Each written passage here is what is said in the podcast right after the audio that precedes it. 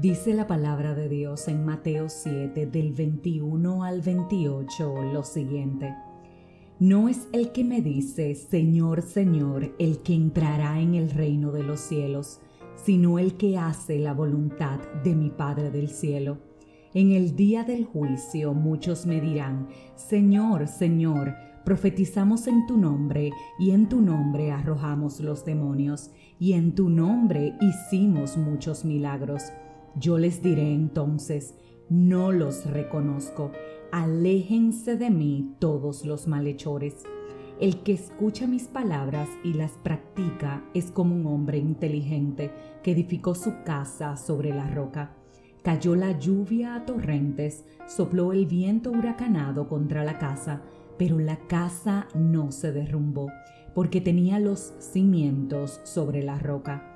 En cambio, el que oye estas palabras sin ponerlas en práctica es como el que no piensa y construye su casa sobre la arena. Cayó la lluvia a torrentes, soplaron los vientos contra la casa y ésta se derrumbó con gran estrépito.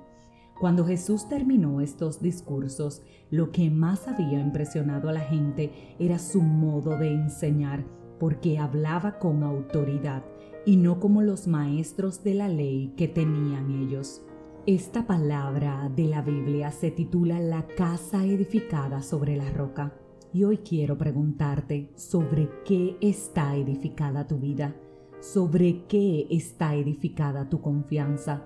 Cuando llegan las situaciones difíciles, los vientos huracanados que soplan sobre ti, tu casa se mantiene firme porque está edificada sobre la palabra de Dios o por el contrario se derrumba. Cuando vienen las situaciones de tormento, de agobio, cuando no sabes qué hacer, ¿qué es lo primero que haces? Orar y pedirle a Dios dirección. Cuando estás atravesando por un momento doloroso, permites que el Padre sea tu consolador. Cuando no tienes una salida, ¿Te agobias o en cambio entras a la presencia del Señor y le dices, yo no sé qué hacer, pero reconozco que te necesito? Yo no sé qué hacer, pero por favor ayúdame. Yo no sé qué hacer, pero oriéntame en esta situación. Hoy, hoy es un día para que nos detengamos a pensar sobre qué está nuestra vida edificada.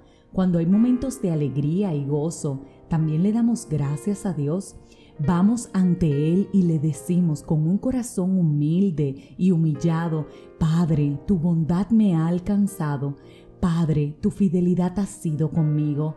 Padre, aún no mereciendo tu lealtad, has sido leal ante mis necesidades. Gracias Señor por no abandonarme. Tienes ante Él un corazón agradecido. ¿Sobre qué?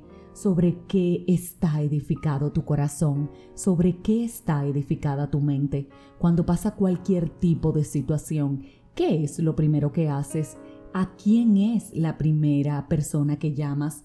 ¿Tomas atajos o aún sabiendo las consecuencias, haces lo correcto?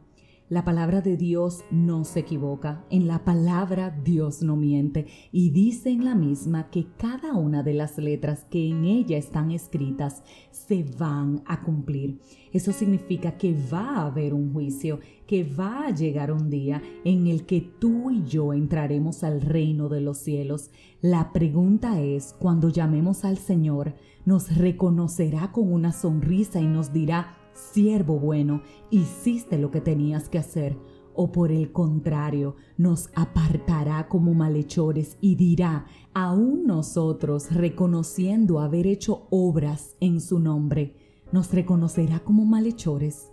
Yo no sé tú, pero si de algo yo tengo temor, es de que mi eternidad no sea junto a mi Padre, de que mi eternidad no sea el adorarle cada día de mi existencia.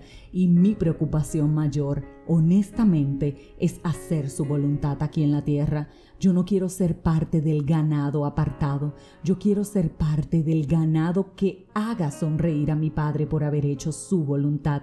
Por eso hoy, que hoy nosotros nos detengamos, reitero, a pensar sobre qué está edificada nuestra casa, Y si no lo es sobre la palabra de Dios, aún estamos a tiempo para que así lo sea. Si este mensaje edificó tu vida, suscríbete, compártelo, pero como de costumbre, te espero mañana en un nuevo episodio de este tu podcast, 5 minutos de fe. Y recuerda, Dios te está esperando.